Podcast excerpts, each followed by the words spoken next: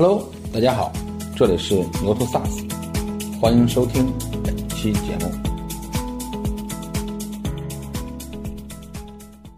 AI 技术啊，确实大大能够提升内容营销领域的这个数据化还有规模化的这个发展。随着 AI GC 的普及，然后这个未来在进入内容创意时代的这么一个工业化这个阶段应该就来了。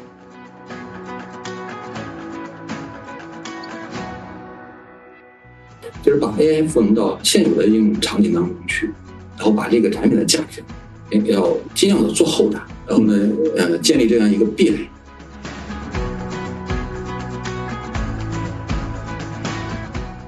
但是你要想把这个呃，AIDC 这个能力或者叫做 AI 这个技术与你的业务结合的时候，那一定是要训练自己的这个模型。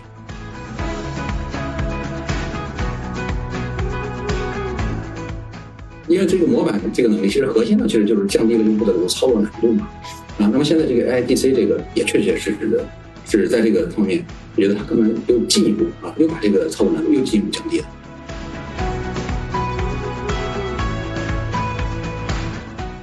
AIGC，我觉得这未来可能会成为很多领域里边的一个核心的这么一个组件啊，尤其是在比如在我们的 SaaS 系统当中啊，体验的可能会更明显。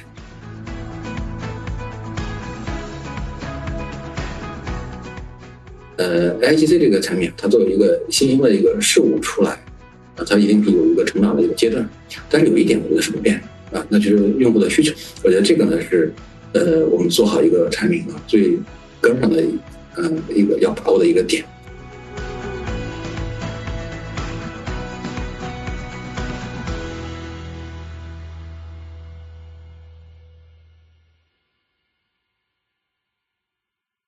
嗯，Hello，大家好，欢迎来到 SaaS 小会，我是牛头社的记者张宝文。张老师好啊，然后各位春酒会的朋友们，还有我们一起秀的朋友们，大家晚上好。嗯，我是一起秀的王立全。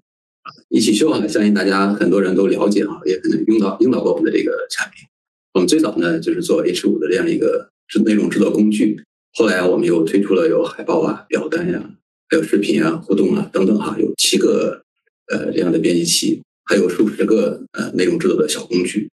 啊。围绕着这个内容创作这样一个核心，我们就在这个设计领域呃有纵深的做了发展。啊，然后这个纵向的呢，我们其实在呃，内容创作领域里边，我们又结合这次的这个 AI 这个技术，然后我们又做了一些 AIGC 的这个产品的矩阵，然后横向的呢，我们又往这个营销的这个闭环也做了一些，现在也做了一些这个延伸，所以啊，我们现在一起就基本上就形成了一个一体化的智能创意营销平台啊。那么今天哈，就是重点要呃跟大家聊的这个 AIGC 啊，也确实是我们近期在设计领域重点投入的一个方向。啊，我们也做了一些探索，也推出了一些 AI 的这个产品啊，比方说有 AI 绘画、AI 文、AI 问卷，还有 AI 答题啊等等。嗯嗯，我们在呃这近一阶段的这个工作当中吧，也有一些相应的这个摸索，也想跟大家交流一下啊，分享一下我们这个经验，也希望对大家有帮助啊。好，那王总呢，接下来咱们就开始访谈吧。呃，第一个问题呢，就是我们想探讨一下，就是数字营销领域如何 AIGC 啊，为我们带来哪些呃想象空间？像 AIGC 啊，它对内容创意的生产方式和效率啊，都带来了巨大的改变啊。那么在产品和服务上面，它给咱们一起秀带来哪些创新和增长的机会？啊，一起秀是如何找到与 AIGC 的呃这种契合点呢？那我们这个问题，我们就这样来分哈，就是讲一下我们在 AIGC 这个事情上的一些看法。然后还有我们怎么做的，简单的给大家也做一下这个介绍啊。在 AIGC 这个领域里边，我们觉得它给现在啊真的是带来了一个里程碑的这个事件。就像刚才张老师提到这样，就跟当时 iPhone 的推出可能是一样的啊。我们对这个带来的这个营销啊，呃，就是在它的这个想象空间上，也认为它是非常非常具有想象力的。嗯，其实 AIGC 它应该算是一个非常大的一个这样一个领域啊。我们也呃经常可以看到一些资料里面会介绍，像 AIGC 里面它把它分成有四层嘛，有比方说有这个芯片层啊，还有这个框架层，还有这个模型层，还有应用层啊。其实一起秀呢，我们现在更多的做的应该是在这个应用层这个领域里面啊。当然，我们把这个应用层里面其中有一块是也是有关于模型的，所以我觉得我们可能会在呃应用层这方面做的这个探索会相对来讲多一些。其他地方呢，我们了解的也会比较少啊。我们感觉应该也会有一个巨大的空间。单独在应用层这个角度里面来讲，它其实核心的应用，呃，那基本上就是有这个文生文、文生图，还有图生图、文生视频、文生音频啊等，还有一些图文组合啊。这个这些确实现在有很多的这种呃厂家都推出了这样类似的这样一个产品啊，包括刚才我提到一个，就是我们一起修也推出了这样一个这个 AI 规划，还有 AI 问卷，还有 AI 答题啊，那么基本上也都是围绕这些在做的。呃，但是其实如果要拿这些呃应用放到我们的业务场景当中去，我觉得对于我们带来一个非常大的变化，也围绕两个点啊，一个呢是在 AI 加营 AIGC 加营销这个层面，还有一个呢是 AIGC 加办公的这个层面，这两个层面基本上也算是一起秀经济阶段都在实践的这个范畴。像这个 AIGC 加营销这一块，我们明显感觉到，就是 AI 对于提升我们这个内容创作的效率。啊，有非常大的一个推动啊，因为喜秀从我们刚开始推出我们产品的时候，当时我们就是致力于说是要帮助企业做营销嘛啊，所以我们一直把我们这个产品跟营销啊紧密的结合在了一起。其实，在做这个营销的时候，它里面有一个呃很重要的一个瓶颈，这个瓶颈在哪里呢？就是在内容的生产这一个环节啊。一起秀虽然去做了一些创新啊，比方说我们做了一些呃设计的这个模板啊。就让用户制作内容的这个瓶颈呢大大的降低了啊！但是随着这个 AI 的推出，它对于这个进一步降低这个呃内容创作的这个门槛，确实还有非常大的这一个便利性。这是我们在 AI 营销里面应该能够打通这样一个瓶颈的非常重要的一个关键节点。还有就是 AI 对于 AI 办公的这样一个要求啊，就是我们现在内部啊，我们公司内部也在全力的提倡，就是全员使用 AI。啊，我们在很多的这个呃运营的环节，甚至或者说是在我们一些研发人员的这个呃编程的这个环节里面，我们都鼓励大家去都用 IGC 来提升大家的效率。其实你看，结合这些相应的呃应用的这个场景，那么 AIGC 它应该是在数字营销领域里边呃是最容易产生巨大的这个影响。然后呢，它其实它也会有很多的这个像其他领域的一些扩充啊，这个块呢我们可能做的会比较少。但是呢，因为我们的用户里边也有好多啊类似的这些应用，比方说我们有很多呃典型的这个教育类的客户，或者说医疗类的客户，其实我们也在研究呃怎么样能够把我们的这个产品赋能到这些行业里边去，也就是怎么样能够把 AIGC 这个跟除了跟我们刚才提到数字营销这个领域结合之外，再跟呃实体经济怎么样去做相应的结合，应该也能够会产生很多有想象力的这种空间啊，比如说我们现在在。在设想的哈，就是但是我们现在在设想还没有做出来，就是跟教育的这个现在这种结合，像这个呃课堂智能的测评啊，还有智能的这种伴读啊，我觉得未来应该都是很有可很有想象力的。啊，像我们的这个呃 AI 的答题，其实在这个领域里面，我们也是迈出了一小步，正在做现在这个尝试。再说一说我们怎么做的啊？啊，因为一起秀在这个呃内容创意领域里面，我们已经做了有八年了，做的时间还是蛮久的。在这个里面，我们也积累了一些呃相应的这个行业的这种经验，还有一定的这种客户群体。所以，在这个行业的洞察方面，我们也始终是非常的这个谨慎啊。我们感觉要紧跟这个时代的这种潮流。所以，我们在这个 AIGC 出来以后，内部判断，我们觉得这个真的是一个呃非常颠覆性的一个时刻。我们就把我们的这个产品底层逻辑都做了重新的这样一个审视。我们判断就是所有的创意。工具，我们觉得它未来都可以用 AI 重新做一遍。AI 技术啊，确实大大能够提升内容营销领域的这个数据化还有规模化的这个发展啊。这一方面我们还是深有体会的啊。我们也推断啊，呃，这个随着 AI GC 的普及，然后这个未来在进入内容创意时代的这么一个工业化这个阶段应该就来了。然后我们还是非常非常看好这个领域的，所以我们就在我们的产品上，然后做了有一些相应的这种改进。呃，概括下来讲呢，基本上会分为三个层面，我觉得可以大体说一下，这是我们现在做的。第一个呢，就是从嗯 AIGC 生成作品的层面；还有一个呢是 AIGC 呃生成素材的层面；呃，第三个呢就是 AIGC 呃帮助我们实现这个搜索的这个层面。这些都是我们在实际呃应用的一些呃场景。呃，先说第一个啊，就是我们在 AIGC 生成作品的层面，呃，我觉得这个基本上就是把我们原来的这个编辑的这种模式啊，这个门槛又大大的降低了。因为以前一修我们刚才提到的哈，就推出来的那个七个编辑器，其实它的门槛已经很低了啊。我们的用户在使用的时候呢，也基本上去使用这个拖拉拽的形式啊，就能够很快的去做出来我们想要的这样一个营销的内容啊。我们经过这个呃 IGC 的假设以后，现在呢，就是你不再用拖拉拽，只需要用这种聊天式的这种对话，基本上就能够快速的生成这个作品啊。这个我们已经实现了。啊，然后大家可以在我们的这个官网上啊，都可以直接体验啊。我们觉得这方面真是大大的提升了这个用户的效率，降低了他的使用的这种门槛，我觉得非常有帮助的。呃，第二个就是素材层啊，做好一个营销内容，这个素材非常的关键。除了刚才咱们说的这种编辑器的编辑排版啊，以及它的这种呃渲染的这个能力之外，啊，这个素材也非常的关键。所以我们现在也推出了一个叫做我们内部叫它的小 AI 机器人。啊，我们接下来呢会把这个小 AI 机器人嵌入到我们的编辑器里边的所有啊能够用到呃文案或者说图片或者是音频或者视频的这样一个地方啊，只要用户啊有需要这样一个素材啊，当他点击我们这个小 AI 的机器人啊，那我们就可以让用户啊在编辑页面当中就随时生成他需要的那个素材，嵌入到他的这个应用里面去，这样我们就啊既满足了一些。有编辑能力的用用户的这种需求啊，又满足了一些呃有更就是没有编辑用户能力的这种需求，我们可以让它更快的用起来啊。这是在作品层面，还有一个就是在搜索层面啊。呃，以前哈就是我们在一起，比如说在一起的这个网站里面搜个素材或搜个模板的话，往往都是会用关键词做搜索。这个我们现在也做了升级。我们升级以后呢，就是我们不单单可以通过关键词来搜索，我们还可以通过语义来搜索。也就是说，呃，你在搜索的时候呢，呃呃，你可以把你所要的一个素材的特点，全部用一句话来描述出来。啊，举个例子哈，比方说，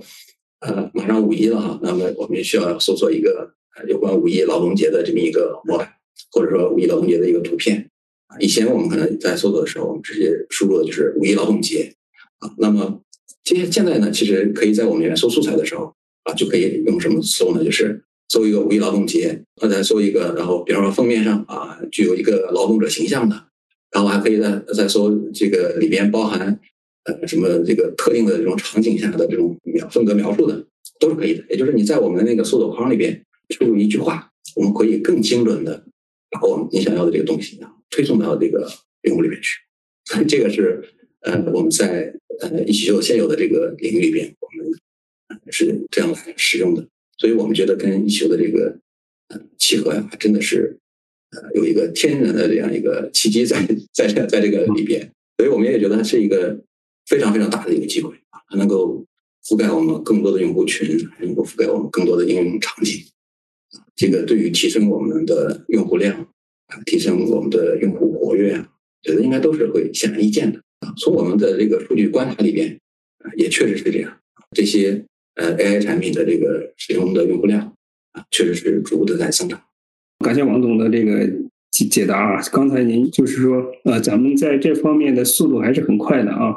你刚才也提到啊，咱们主要是在这个应用层面啊，然后做一些探索，呃，聚焦这个营销和办公这两两大场景，是吧？对对对，是。后期可能我们还会再延伸到很多舒适融合的这种场景下面去，是吧？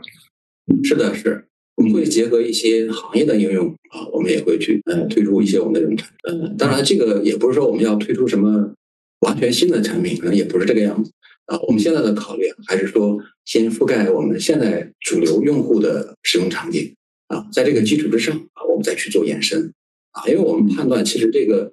呃 A I G C 这个领域啊，真是太大，小块儿可能就值得我们去深入的去做，可能需要做很长时间。明白，然后接下来咱们就沿着您刚才说的，咱们继续往下聊。就是这个 AIGC，相信大家都意识到了，它是一个就是说不可逆转的，而且是非常重要的一次变革。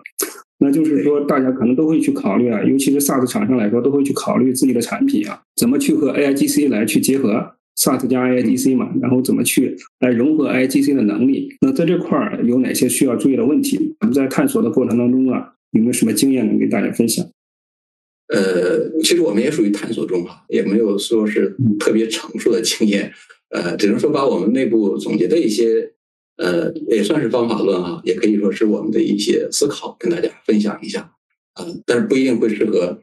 我们所有的领域啊。整体上有一个这种建议吧，我们建议我觉得就是，呃，不要盲目的去跟风来去做这样一个事情，还是要找一个切合点啊，找到一个能够与自己呃业务场景相切合的一个点，这个还是非常的关键，非常的重要的。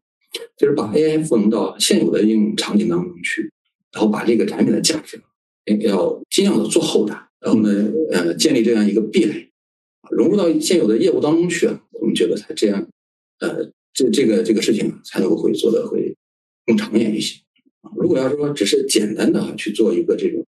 通用模型的表的一个接入，然后接入以后，然后再根据用户一些输入输出一些图片或输出一些文案，我们感觉这样可能做的有点单薄。啊，因为这个其实没有什么特别大的门槛，然后这个竞争啊也也会相对来讲会比较激烈一些，啊，然后对于这个企业的这种发展，如果没有这个壁垒的话，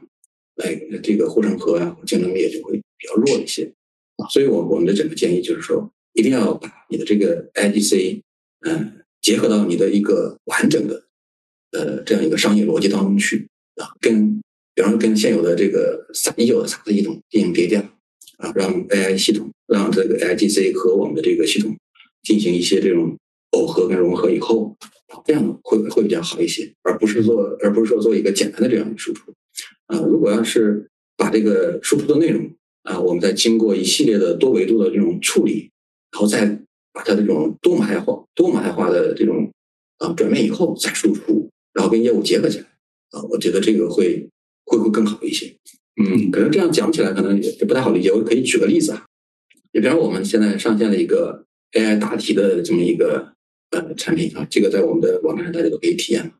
啊，其实当时设计这个产品的时候，呃，我们也在考虑怎么来去做这个产品会更好啊。那最简单的方法呢，就是说，呃，我推出了一个 AI 答题的呃文案生成的这么一个工具啊，那是什么呢？就是用户呃你在我们这边输入你想要的这种主题。啊，我这边呢就自动的给你生成，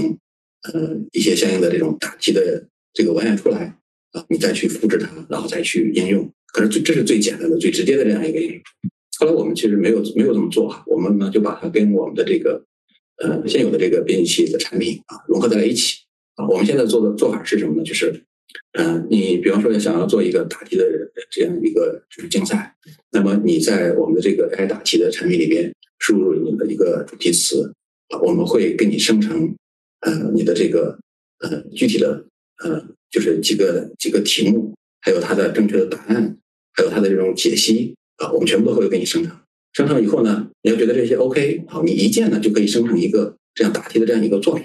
啊。这个作品就借助我们一起就现有的这个呃能力，你就可以分发到你的这个社交渠道当中去。分发到你社交渠道当中去呢，然后我们还有一些助力于你做分发裂变的一些能力嘛。然后你就可以去邀请更多的人来给你做这个完成这个答题啊，那你这样一个闭环就形成了。如果你这个有人来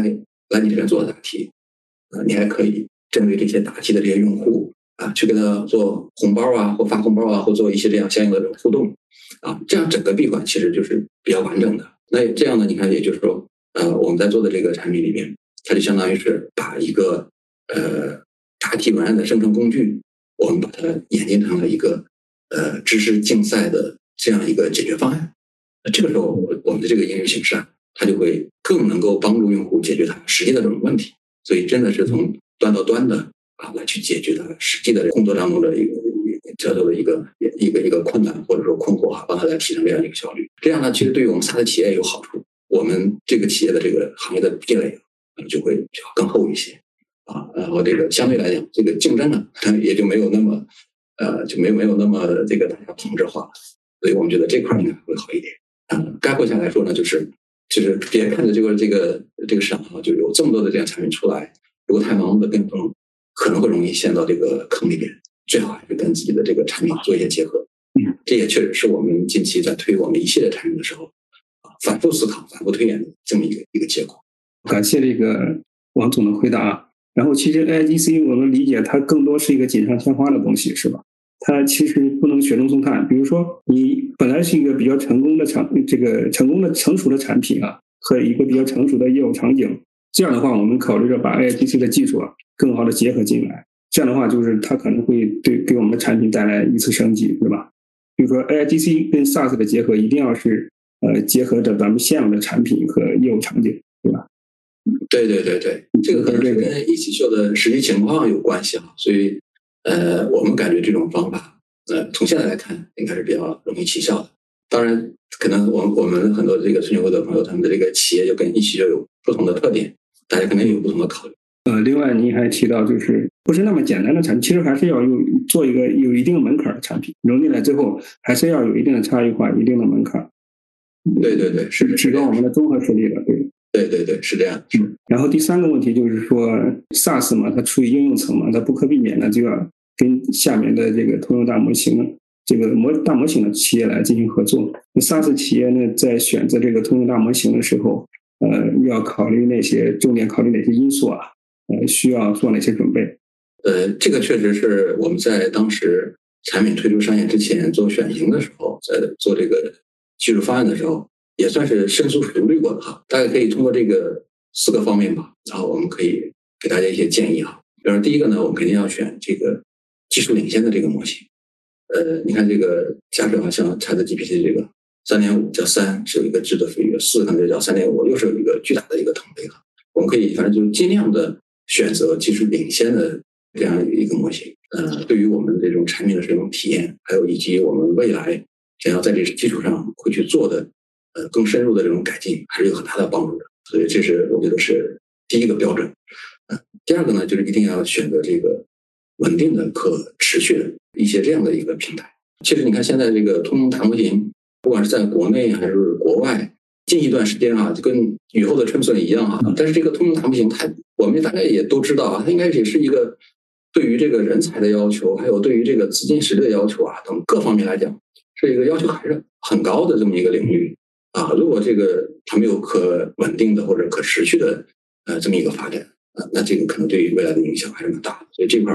还是要考虑一下。第三个呢，就是我觉得在这个通用模型的这个自由度上，应该也要做一个考虑。呃，未来的这个竞争啊，尤其是在应用层啊，它肯定不是说是你接的哪个通用大模型很好啊，你的这种产品力就很强啊，它肯定不是这个样子。那我们判断啊，就是任何一家 SaaS 的应用企业，未来的这种竞争当中，它一定要会去训练呃属于它自己的专业的这样一个模型。那也就是这个通达模型，它在这个二次训练的这个能力，这个友好度上，这个还是非常的关键啊。那么第四个呢，可能就是最直接的，就是还有接入的成本啊。接入的成本可能也包括你的这个前期搭建的这个成本，以及未来后来后边在消耗的这些成本啊，都还是蛮高的哈。呃，我们呃在做 IGC 这几个产品的投入上，也确实也投入了不少，是我们感觉还是比较重要的，包括呃技术领先，它是不是可以持续稳定。呃，是不是可以支持这个二次的训练？这个训练友好不友好？它就是这个成本问题啊。我觉得概括下来可以有这个四个方面啊，来供大家参考。明白。然后您刚才也提到，就是将来可能 SaaS 企业它都要在通用大模型的基础之上啊，然后去开发自己的专用模型，这是您的一个观点，对吧？呃，对，也算也算一个观点哈。因为我觉得这个通用大模型的能力啊，不能说简单哈，就是它很直接。呃，对于呃用户需要的这个信息啊，它经过它的算法跟数据的这种组合，它的建模、它的模型，最后它输出出来嘛。啊，这个能力基本上是呃是共有的，或者说是没有什么太多的门槛要保护的。但是你要想把这个呃 AIGC 这个能力或者叫做 AI 这个技术与你的业务结合的时候，那一定是要训练自己的这个模型啊。你比方说呃，假设哈，就是我们因为我们现在也在做，可能还没有做那么很成熟。啊，你看，比方说用一起秀来设计一个 H 五，跟其他的一家公司，如果它也推出了一个这个呃 IGC 生产 H 五这样一个产品，因为一起秀现在有个好处是什么呢？我们现在有大概啊有两亿家的这个作品的这个数据啊，那我们就可以根据这些作品数据，它的呃长什么样子，它怎么设计会更容易引起人们的这个转发啊，怎么样它的这种浏览的效率会更高等等。我们会根基于这些数据去训练它在这个模型在生成时候的这个能力。那么，那么这样的情况下呢，啊，这就是用一起秀的这个 I G C 做出来这个产品，做出来这个作品，就要比其他的没有经过二次训练的这个呃做出来的这个作品，肯定还是有本质上的区别。所以我们觉得这点还是非常的关键。明白，因为我们也调查资料的时候，我们也发现了国外的像 Salesforce，包括这个 Adobe 是吧？他们基本上都是在这个 ChatGPT 的基础之上啊，都形成了自己的专用的模型。这个应该是咱们这个 SaaS 企业就是抓住这个大模型的这个这个机遇啊，来形成自己核心竞争力的一个很好的一个战略方向，对吧？也算是。其实刚才您多少也提到了，就是说以咱们一起秀为例啊，以内容创意的方向，很多企业都会这个使用 AI GC 的技术啊，甚至包括你的竞争对手啊，你们可能是呃，大家都有可能选择同一个这个大模型，对吧？这个大模型开发出来的 AI GC 产品和服务啊，可能会出现一些内卷或者同质化的问题。这种情况之下，SaaS 企业怎么来呃形成自己的差异化的竞争力？这个问题还是很好哈，确实是，呃，如果大家一窝蜂的都去做同一个事情的话，呃呃，可能就不利于这个行业的发展。如果要是说我们怎么样尽量避免这个同质化，我觉得也可以从一些我们怎么做这个角度来考虑啊。就是在我们推出我们的一个产品的时候，其实我们那会儿也在想，就是怎么样能够建立起我们这个产品的行业壁垒啊，怎么样能够呃差异化的去发展。就是有有一句话。与其比别人好，不如与别人不同啊。然后，所以，我我觉得我们呃也可以通过这四个点来考虑啊。首先，第一个，我觉得还是最关键的那个，刚才提到那个，就是你一定要有要有数据啊，要有自己的这个垂直的这个模型啊。我觉得，如呃如果要没有自己的这个垂直的专业的模型，那这个事情做起来，呃是很难的。一个呢，是我们刚才提到的，就是你为你的用户服务起来，他就没有能够达到你的用户的这种预期啊。就是这个服务的体验上会比较欠佳一些，那么同时呢，也会让你介入到这样一个只有聪明大模型那几个基础的能力上的这种同质化的这种竞争，那这个会导致你的竞争会非常的这种激烈嘛？啊，所以这个我觉得应该是最核心的一个，就是一定要有自己的数据，建立自己的这种垂直的专业模型。我觉得这样的话呢，嗯，你在驯化出来的这个产品，要要比那个其他同行的这种产品啊，它会有很大的这种差异。会有本质上的这样一个区别啊，所以这是我觉得应该算是第一点。第二个点呢，我我觉得应该也是说，呃，还要有场景，要能够跟你自己的业务呃结合起来。呃，因为有一句话讲的，我觉得还是很很对啊，就是说，呃，你做生不如做熟嘛，是吧？然后尤其是这样一个新兴的这样一个产品刚刚出来的时候，啊，它有很大的这种不确定性啊。如果能够尽量的把这个不确定性变小啊，那就是在你熟悉的领域里面，在你熟悉的用户群体当中。去为他们来提供啊你的这种产品的服务，去验证你的这个一个想法啊，然后把这样一个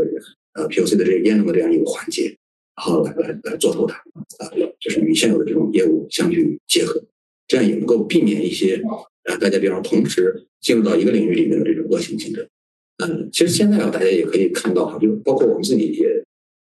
调研过很多呃像这种纹身图或图生图的。呃，这些产品啊，有好多这种公司呢，其实它没有自己的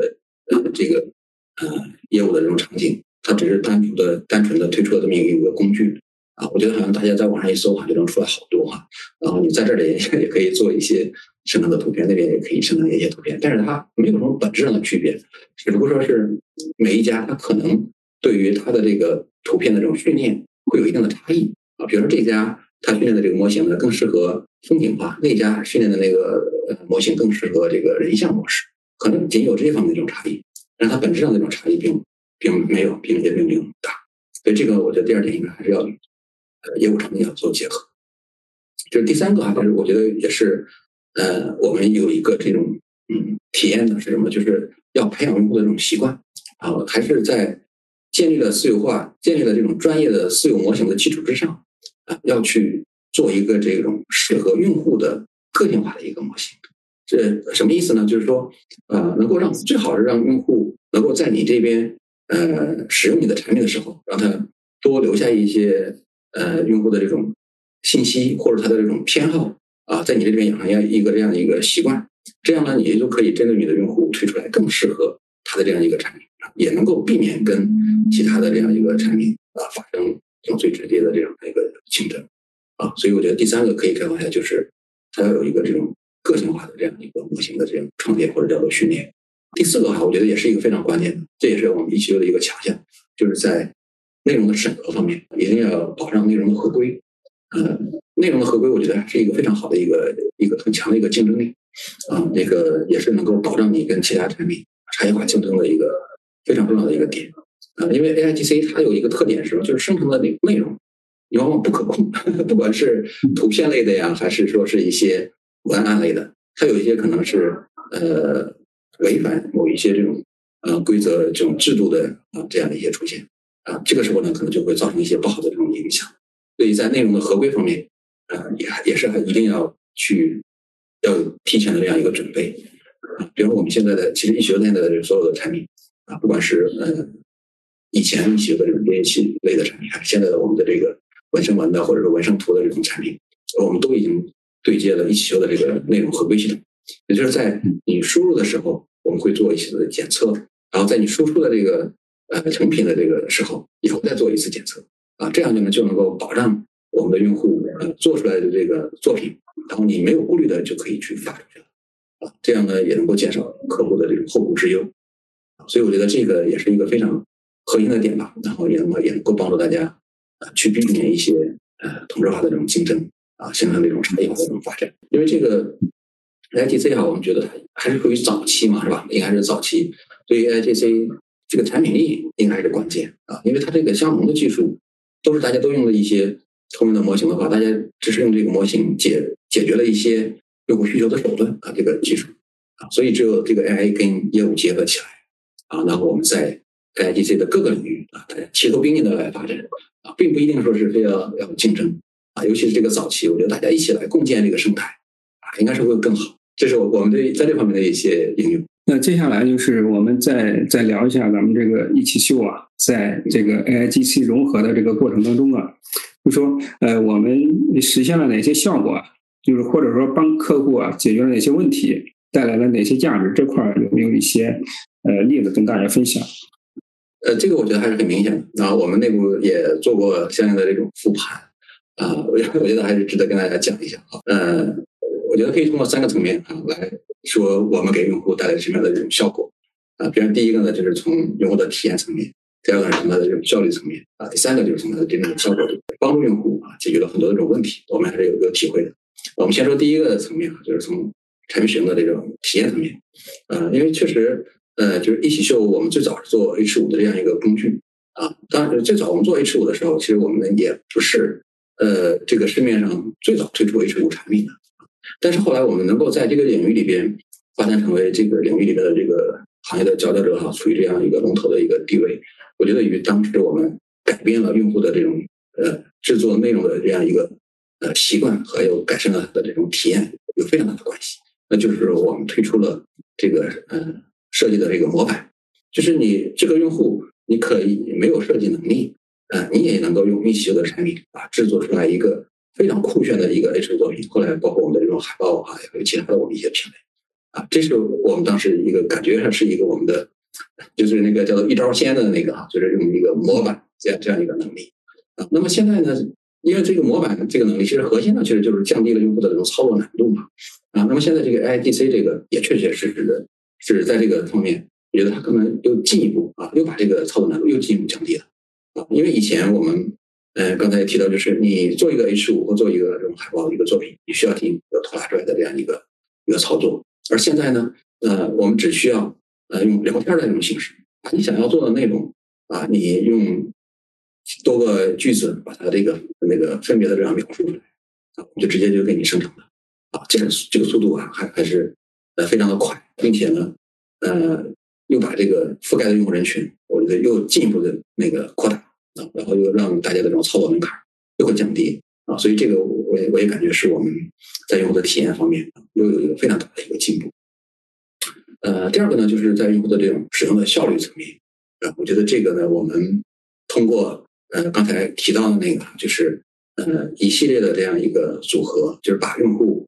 呃从呃创意策划的这个呃工呃这个工作，还有包括他制作的工作。还有包括它后续发布后面一系列的这种工作，我们都通过这个 AIGC 的这样一个能力啊，给它串联在一起啊，就解决了它呃要做很多很多步骤的时候啊这一些繁琐的事情啊。我们通过呃这个智能，通过这个程序化的这个自动化的操作啊，就把它解决了这样的一个问题，使它的效率确实也大大的得到了提升。也举个例子哈，就比方说，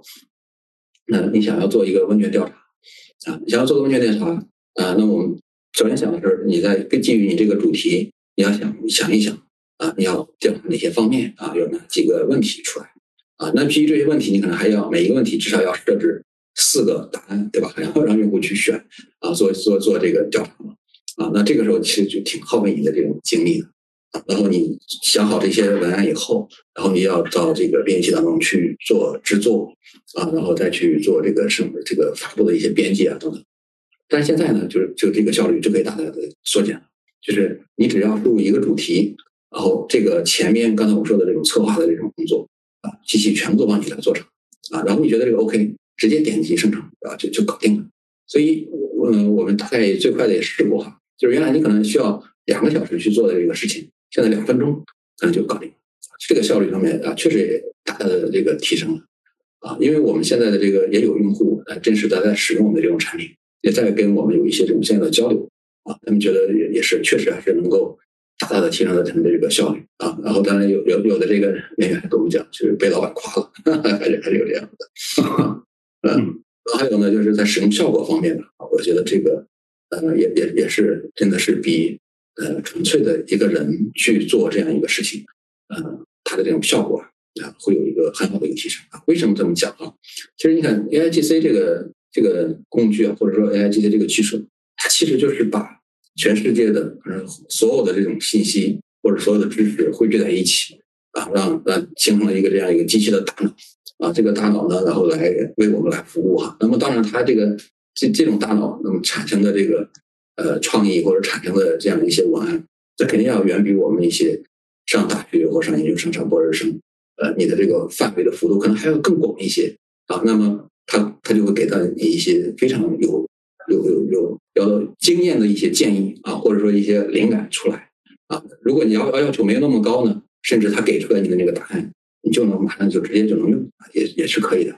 所以这块来讲，其实就跟我们刚才说的那个模板的那个，我觉得有点类似。它是属于一个经验萃取的过程。比如说，我们说以前我们通过模板啊，解决了一些没有设计能力的人、没有设计能力的这些人，他怎么来设计出来一个好的一个作品啊？他吸收了一些设计师的这个经验啊，然后呢来给自己来用，通过模板的这样一个载体。而现在呢，你通过了这样一个万能的一个大脑，然后来让他来再帮你来做一些事情。那你想，这个时候我们再去获得的这一些嗯相应的这个内容的这种输出。啊它它的这种呃这个效果质量上，呃要远远的要有一个很大的一个一个增幅啊，所以概括来说呢，就是在用户的使用体验方面，我们把这个门槛就进一步的降低了啊，在使用的效率方面，也确实让用户实实在在的感受到了这种效果，然后在这个呃生成出来的这个质量方面啊，也确实比用户自己呃去呃绞尽头脑啊想出来的这这些点子要要要强了很多。这这些都是还是实实在在看得见的啊，也是有好多我们用户跟我们交流的时候反馈出来的啊。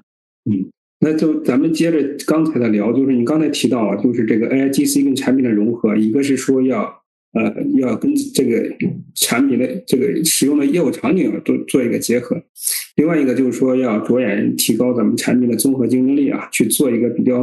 呃。有一定门槛，并且能够解决客户给客户创造足够价多的价值厚度的这么一个产品。这刚才你也提到，就是说我们要也有就是计划，就是说或者说我们也考虑，然后去结结合通用大模型的一种能力啊，然后逐渐的去呃后期也会形成咱们自己专业的大模型，对吧？这对对对。然后就是我想就是问一下，就是咱们一起修啊，在这个呃 A I G C 跟产品的融合这块儿，我们有哪些布局？另外就是也问一下，就是咱们在实践的过程当中啊，这个商业化的问题怎么去有什么考虑没有？是呃，说到我们的这个布局啊，我我觉得我们可以从呃，也可以从两个层面可以来来说一下啊。一个呢就是从我们这个模型层面，因为刚才大家聊的比较多一些；，还有就是从我们的应用的这种层面，嗯，模型的层面啊，我们确实现在是呃有我们搭建的，还有我们有也对接了一些。就是有我们有一些多马态的这些模型啊，然后我们都已经搭建成功了。这个确实是，呃，刚才也提到，还成本还蛮高的啊。当然，我们也也是希望在这方面能有一个更好的发展，也确实做了很多这种投入。嗯，然后还有一个呢，就是我们也现在在开始着手，在对于我们的这个模型啊做训练啊，我们嗯可能也说还在尝试过程当中呢啊，它的训练的效果啊也在逐渐逐渐的这种显现，我们已经在这方面开始去做了。接下来呢，我们还确实还在想，就是在这个模型的训练层面加大我们的这个投入的力度啊，让我们的这个模型啊，让它更具有在这个专业领域里面的这些特点，能够更好的服务于我们现有的用户的这个使用的这种场景啊，这个是现在我们重点投入的一个点，也也可以说是我们布局的一个最关键的一个一个地方。嗯，第二个呢，就是在应用层面，应用层面呢，刚才也提到，就是我们已经有一个 AIGC 的这个产品已经上线了啊，有刚才提到有三款产品嘛，然后那个我们在接下来还有这个啊，像有 AI 特效字。啊，应该 AI 特效字我们现在已经进入到研发当中，啊，然后我们在五一以后应该就会上线。因为哎这个特效字啊，是在很多我们的用户在使用 H5 啊，在做海报啊，或者在做表单的时候，经常会用到的一个能力啊，所以呢，我们就把这个能力研发出来，让我们的用户在他的作品当中可以更方便的用这些特特效字。这个是我们正在做的，应该很快就会上线。啊，我们还已经在规划好了，那就是像嗯 AI 的这个图文啊，就是怎么样生成。嗯，这个一页就一键就可以生成我们这个长页面它就是图文混排的啊，然后是有包含内容啊，包含内容的文案，然后又包含相应的这种呃有相关性的这种图片的啊，到时候一次性都能做出来。包括这这一种是这种单页的，还有一种是泛页的，H 我到时候都会去做这一块。这也是在我们现在的这种规划当中啊。嗯，接下来未来呢，我们还肯定还会再去做像 AI 的这种视频啊，因为这个。视频确实还是很火热的一个领域哈啊，我们现在的用户也有大量的在使用视频的这种应应用的这种场景，所以这个也是我们的范围之内啊。所以在应用层面，呃，怎么样能够让用户很好的、快速的生成 AIGC 的这个作品啊？我们是希望未来能够覆盖到我们现有的七个编辑器啊，我们都希望每个编辑器它都可以匹配一个相对应的 AIGC 的这样一个产品出来啊，这是我们现在的一个设想啊。还有一个呢，就是我们啊也在做一些。嗯，这个 AI 能力的这个组件化啊，这也是我们在做的一个事情，就是我们要推出一个呃小 AI 的这样一个机器人啊，就刚才也大概提到一些，就是我们把我们每一个呃纹身文或者纹身图的这样一个能力啊，把它汇聚到一个组件里面，然后只要是在我们的编辑器里面啊，能够应用到相应的地方，我们都能够让它快速调用出来。比方说，这个用户做了一个 H5 的作品。他呢想要对再给这个作品起一个好的标题，起一个好的名字啊，那这个时候他把这个小 AI 机器人调出来，那我们就可以给他做针对于他这个呃 H 五的那个内容来结合一些市场上的一些我们抓取的一些数据，或者说我们自己训练出来的一些数据，然后给他去推荐出来这个非常好的一个标题出来啊，这样的话呢就有助于呃用户能够快速的把这个应用好，所以这是我们在应用层面去做的啊。啊，我们是希望呢，就是呃，结合我们现在的这种强项，就是我们创意设计，再加上这个科技的这个力量啊，能够让一起秀形成这样一个双轮的这样一个驱动啊，这个是我们感觉啊，在对于一起秀的这种发展还是非常有帮助的一个点。嗯，刚才提到一个商业化啊，这个商业化呢，其实嗯，比方说这个常见的商业化的模式，嗯嗯，要不然就是你独立的产品，要不然就是给业务的产品的赋能。那独立的产品当中去呢，你要不然就是像 B 端的这种，呃，你可以按照次数收费，或者说是通过 API 的形式来收费啊。如果卖给 C 端呢，那也就是你我先让你免费的试用一些次数啊，如果次数不够了，我再让你购买次数，是吧？这也是独立的产品基本上都是这种这种这种用户方式。还有一种呢，就是跟呃你有的产品啊做赋能的这种形式啊。这那赋能呢，其实它也有分为两种收费方式嘛。一种呢就是说。呃，我赋能到我原来的产品当中去啊，我这个模块我不单独的收费啊。那么还有一种呢，就是我作为一个增值的模块推出来，我单独收费。那么我们现在觉得呃这种方式呢，就是呃赋能的这种形式啊，就是刚才说的后一种啊，我们把这个产品赋能到我们现有的产品当中去，然后呢，我们给我们现有的模块做相应的这种结合，我们并没有推出来单独收费的这么一这么一个形式，而而是说一起有现有的会员。我们都可以先用我们现有的这种能力啊，这这也是我们现在做的最简单的一个商业化的这个方式啊。然后，当然未来我们可能会做一些相应的演进啊，啊，但是至少现在我们现在是这么来做的啊。你说的 AIGC 这个对于咱们 SaaS 行业来说是赋能多一点，还是说这种革革命性的变化多一点？嗯，呃，嗯，我觉得可以这么来理解啊，就是呃，从长远来看，我觉得它的一种颠覆性的作用可能会更强啊。然后，嗯，因因为我觉得从随着这个 AIGC 这种发展，嗯，它可能会有两个特点啊。一个特点呢，就是嗯，AIGC 的能力它更容易更容易获得啊。然后第二个呢，就是呃，AIGC 的这个能力跟我们所有的这个业务的这种应用场景的融合度啊，越来越高。我觉得基于这两个特点，那么我们可能会带来一个颠覆性的这样一个这样一个这个 AIGC 可能起到一个颠覆性的这种作用啊。我觉得会未来所有的行业带来这种变革和机遇啊。这个怎么来讲？我觉得可以这么来理解一下，就是刚才提到第一个，就是它非常容易获得啊。这个可能现在，比方说我们想要呃，我们一些大的企业想要获得这个 IGT 的能力，可能并没有那么容易。啊，那那么需要，要不然你去对接有的这个通达模型，要不然你需要自己搭建啊相应的这个大模型的能力啊，然后这个可能会会有一定的难度，但是我觉得它可能未来就会像呃我们那个云存储或者说是这个云计算刚刚推出来的时候那个样子啊，那么它未来呢一定会把这种呃便利便利性的应用成本啊会大大幅的这种降低，也就是它可能会成为一种基础设施呃，我们很多的这种 SaaS 企业，我们想要接入这样一个呃。AIGC 的能力的时候，啊，那就会想想像我们现在接入云一样，啊，很简单，然后那个就可以按量来收费，啊，然后这样作为一个基础设施以后，那也就意味着我们可能在我们意想不到的一些领域，啊，哪怕除了我们，哪怕是除了我们数字营销的下的企业之外，可能很多传统的行业里边，它也都可以接入这个 AIGC 的，啊，我觉得可能都都会很好的应用起来，所以我觉得这个就容易获得这个事情，啊，就给为这个 AI AI 技术的这种颠覆啊。啊，就就奠定了一个基础。还有一个呢，就是它的刚才我们提到，它这种融合度啊非常的高。其实你看这个 A I G A I G C，它核心的就是生成信息嘛，它通过这个数据来生成新的信息出来。其实我们想一想，我们这个互联网本身它也是信息，是吧？商业的很多的行为，它也本身也是信息啊。即使到我们传统行业里边，你做一些生产，它也离不开一些信息啊。那那这样的话呢，其实 A I G C，我觉得就未来可能会成为很多领域里边的一个核心的这么一个组件。啊，尤其是在比如在我们的 SaaS 系统当中啊，体现的可能会更明显。未来可能任何的一个 SaaS 里边都少不了这个 AI 的这样一个，都少不了 AI 的这么一一个模块在这个里边，或者说会存在一个 AI 的因素在这个里边。那么它肯定会提升各行各业的这个智能化的这个水平啊。所以我觉得基于这两点，呃，长远来看，AIGC 它一定会呃对于我们这个领域产生一个颠覆性的这样一个影响。嗯，但是呢，就是。它肯定是有先后顺序啊，它也不能说是一上台就把所有的要颠覆，我觉得可能这也也不会存在啊，所以它我觉得现阶段来讲，它肯定还是说是以赋能跟加持的这么一个表现能更多一些啊。随着我们的这个刚才我说的那两点，它的这个越来越普及啊，那么它的这个未来的发挥的这种作用可能会越来越大。嗯，所以我觉得还是要去呃动态的来看待这个事情啊，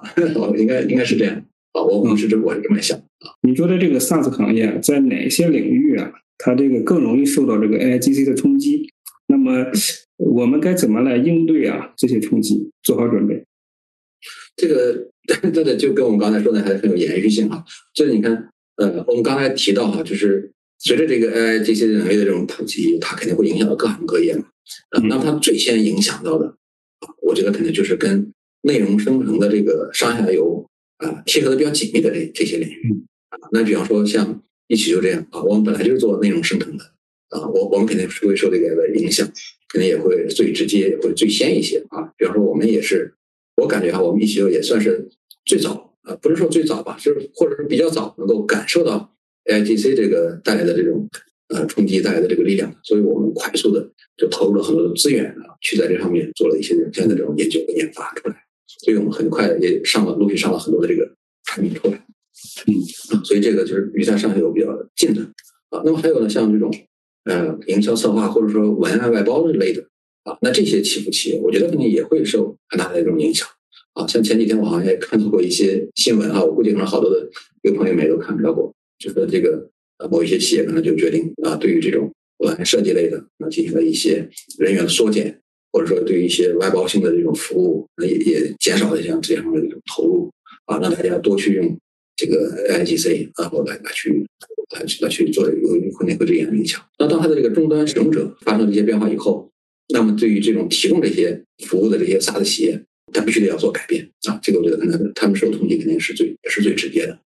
啊，像还有一些呢，就是对于这种数据的依赖程度啊会比较高，是这种呃相对来讲比较城市化的这种产品，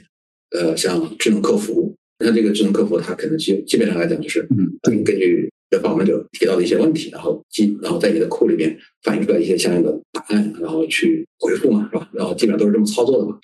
啊，然后但是你随着 AI GC 这个能力，它可能就已经不是这么一个简单的问与答的这么一个形式了。那你必须你要要做一个新的这样一个升级出来啊！如果你要不做升级，那你肯定也会面临被淘汰的这样一个风险。所以我觉得这种对于数据依赖程度比较高的、不城市化的这些呃提供这些服务的这种企业，可能也是会受到一些相应的冲击的。那么在长久的来看，那可能就是会刚才我们提到的一些呃其他的，就是比方说离这个领域相对来讲比较远一些，但是我相信它也早早晚晚会受到这个 IT 的这个影响。啊，有一些肯定是正向的，有些是负向的，但整体来讲，肯定都是要往一个呃向上的一个正向的方向发展啊，肯定是这个样子。嗯，刚才还提到一个，就是怎么样应对一个这样一个冲击哈，觉得这个呃，可能每一家公司都有自己的这种特殊的这种情况，反正也不太一样。比方，我觉得首先可能来讲，就是在这种意识形态上，肯定要做一个改变。呃，那就是我们要拥抱这个哎。啊，要有这样一个拥抱的这样一个意识啊，呃，这这个我觉得是这样的，要拥抱新趋势，拥抱新变化嘛。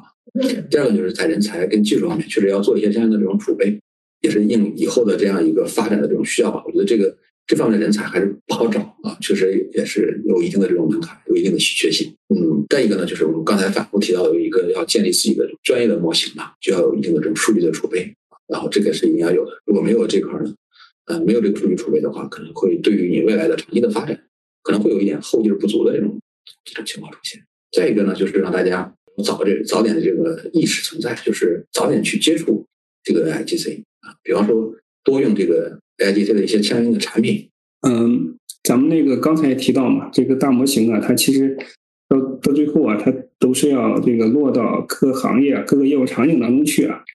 嗯那么这个这个大模型在去跟这个行业和业务场景结合的时候啊，它怎么去能够呃更好的融入这个行业或者业务场景，或者说是呃去学习这个行业的能耗啊，跟这个行业的能耗来结合，然后更好的解决这个呃业务场景的一些问题啊，这块儿就是呃王总，您关于这块儿有什么思考没有？嗯，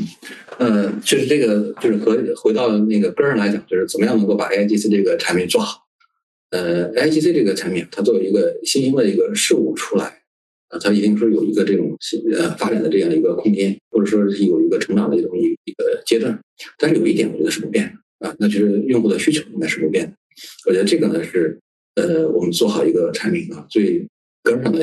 呃一个要把握的一个点。嗯，我觉得做好。一个产品从它的这种设计到它的这种分析到这原型阶段到研发的阶段，我们是要始终围绕着这个用户的需求来去来去做啊。这个也是我们刚才提到的一点啊，就是呃，一起我们在做我们这个 IGC 的这个产品推出的时候，我们也当时也列了好多的这种可能性啊，就是都感觉好像每一个可能性都有挺大的这种机会跟空间出来，但是你还是要回归到用户最核心的它的这种诉求上点啊，每一个领域可能它都不太一样。就拿我们这个领域来，拿我们自己来举例子啊，就是以西欧的这种用户，他最核心的现阶段的这个诉求是什么？就是那我可以快速的在你的平台上产生产出来一个我需要的这样一个对外传播的一个内容，并且呢，我还可以把它啊没有任何后顾之忧的情况下去发布出去，并且保证它的这种稳定。那我们可能就基于用户的这一些最核心的这种基础跟诉求啊，再去分析它的这个相应的这种特点，然后再去推出来这样我们的这样一个产品。刚才您提到这个 know how 的这个改变，我觉得可能还是要走入到我们的呃真正的用户当中去，就是怎么样给用户建立起来这样一个呃畅通的这样一个通道。这个也可以给大家也说一下一起优是怎么做的哈，就是呃一休我们现在大概基本上会有呃三个，然后这个用户出呃用户信息出达的一个通道可以反馈到我们这边。嗯，一个呢就是我们在我们的官网上啊，还有我们的 APP 上有一个那个。在线的反馈啊，是我们是通过这个吐槽的这样一个能力啊，我们会实时的接受到大家的这种信息反馈啊，会给大家一些相应的解答。第二个呢，就是我们会有一个专业的客服团队嘛啊，他们那边也会定期的去会收集用户的这种信息，以后反馈到我们这里面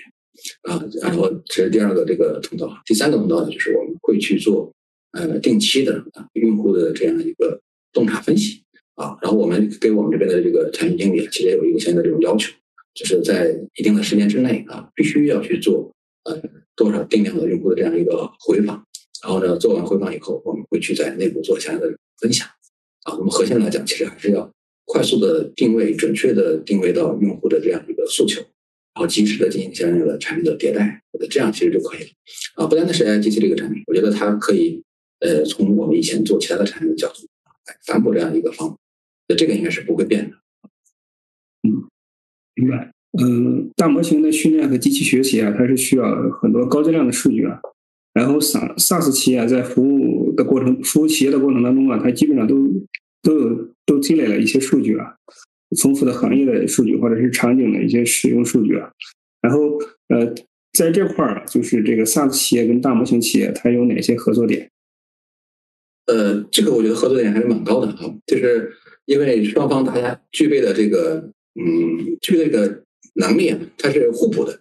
啊，比方说，我们其实现在在跟一些大模型企业之间，我们也初步的在做这方面的这个尝试了。啊，就是什么呢？就是呃，我们拿我们的一些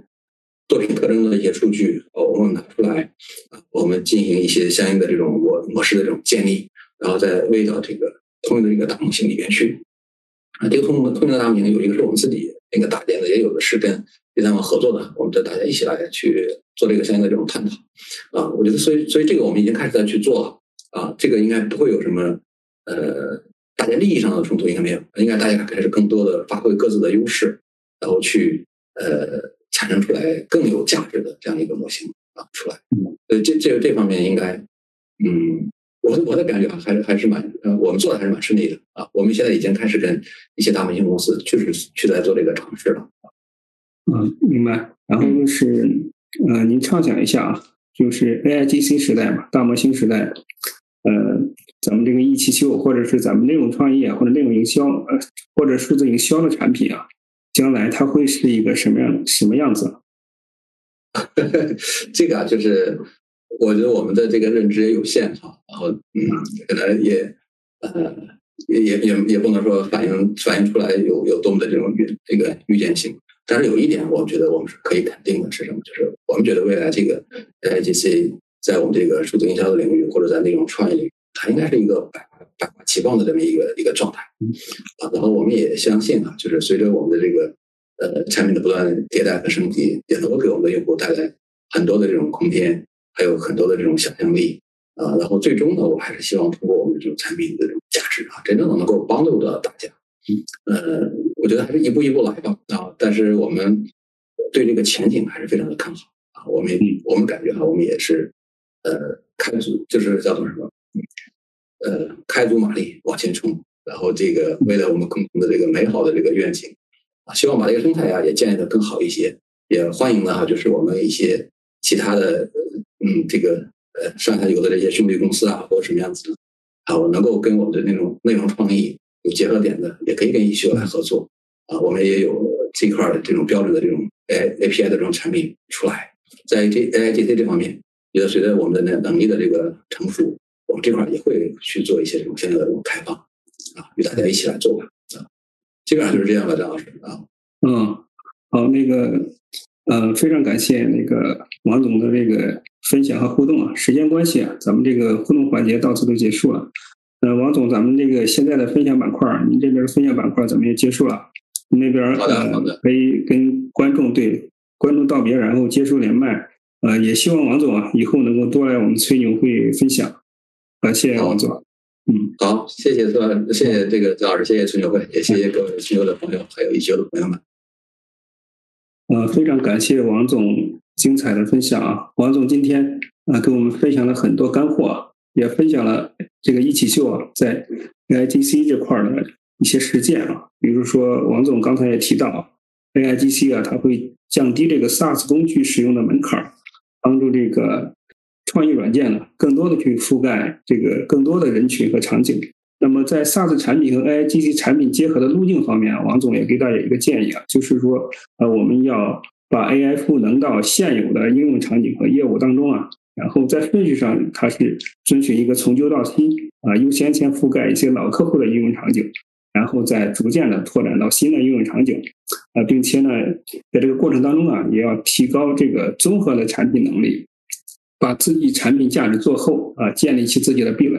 啊，不要为了大模型而大模型，呃，只是简单的接入大模型，其实在它的意义并不是太大。另外呢，就是在这个挑选通用大模型这块儿，王总也给了一些建议啊，比如说我们要考虑这个大模型技术的一个啊先进性。它的接入的一个稳定性和可持续性，包括它的二次开发、二次训练的这个便捷性，啊，最后也要考虑到这个接入的成本，呃，那 SaaS 加 AIGC 啊，目前呢还在探索的一个阶段，SaaS 加 AIGC 呃为产品带来的升级的效果怎么样？呃，还带这个市场的验证，那么需要呃 AIGC 生态里面的很多厂商啊，然后大家共同去合作，共同去迭代。好了，本期节目到这里就结束了，感谢大家的收听，请订阅本栏目，下期再见。